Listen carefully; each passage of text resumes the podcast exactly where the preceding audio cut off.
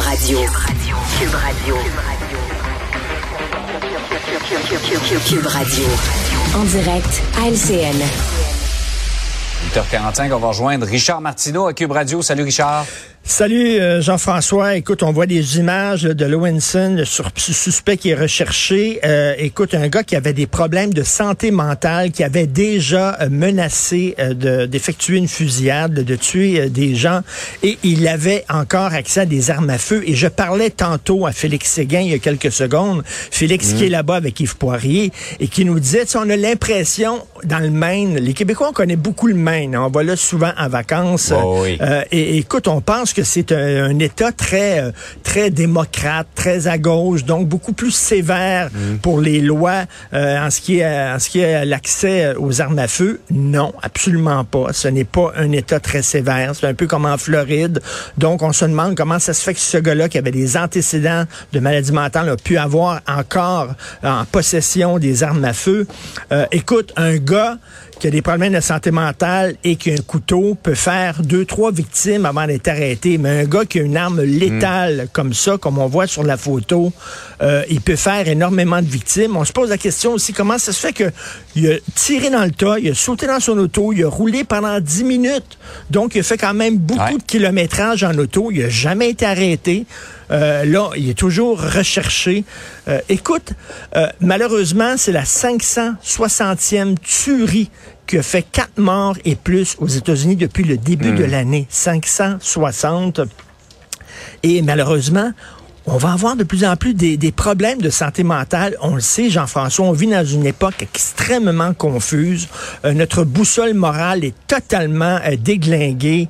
Euh, on dirait qu'on vit dans un genre de relativisme. Ce qui est bon pour toi est mal pour moi. Ce qui est mal pour moi est bon pour mhm. toi, etc.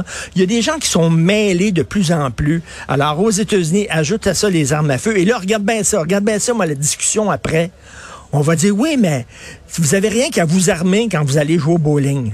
Ben oui, c'est ça, là. Ben. Euh, eh tu te rappelles la fameuse phrase des défenseurs des armes à feu aux États-Unis? La meilleure façon d'arrêter a bad guy with a gun is a good guy with a gun. Donc, un bon gars avec une arme. Donc, c'est comme la, logique inverse. Armons ben davantage les gens pour se prémunir contre ça. Euh, au lendemain d'une grosse fusillade dans une école, on avait dit on devrait armer les professeurs et on devrait aussi munir les, euh, les élèves de, de sacs à dos en métal qui pourraient leur servir de bouclier aussi, ou alors barrer les mm. portes pour empêcher les gens armés d'entrer dans les écoles. N'importe quoi pour ne pas parler du vrai problème, c'est-à-dire l'accessibilité trop facile aux armes à feu. On n'en parle pas. On dirait que même les démocrates là-dessus ont jeté la serviette puis ça s'aime même pas. Donc, euh, une autre fusillade. On se fait même pas d'illusion, ça changera absolument rien qu'il y ait 16 ou 22 morts ou qui s'en ajoutent là, au bilan qu'on a euh, présentement, euh, on se fait pas tellement d'illusions. Tout à fait. Richard, rapidement, euh, il y a des pays qui sont choqués contre le Québec parce qu'on courtise leur personnel en santé. Ben c'est ça, on n'aime pas ça nous autres quand on forme des infirmières puis elles s'en vont, lèvent les feuilles puis s'en vont en Suisse. Mmh. Là, c'est on s'en qu'on fait ça, on va courtiser les, le personnel de santé dans certains pays et là les ambassadeurs du Maroc et du du Bénin, du Maroc et du Bénin, oui, qui ont dit écoutez là, euh, time out, comme on dit, là, pouvez-vous, s'il vous plaît, nous demander la permission avant de venir recruter notre monde? Tu sais, avant, là, l'exploitation des pays du tiers-monde ou les pays émergents, comme on dit, c'est qu'on se pointait là-bas, on pompait leurs ressources naturelles, leurs bois, leurs métaux précieux, on leur laissait un sac de pinottes, puis on revenait chez nous.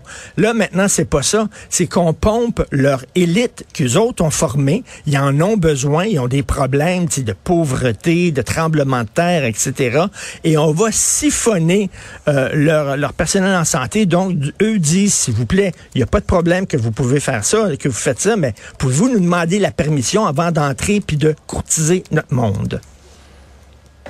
Effectivement. Euh, Richard, passe une très belle journée. Excellente journée tout le monde. Bye. Salut.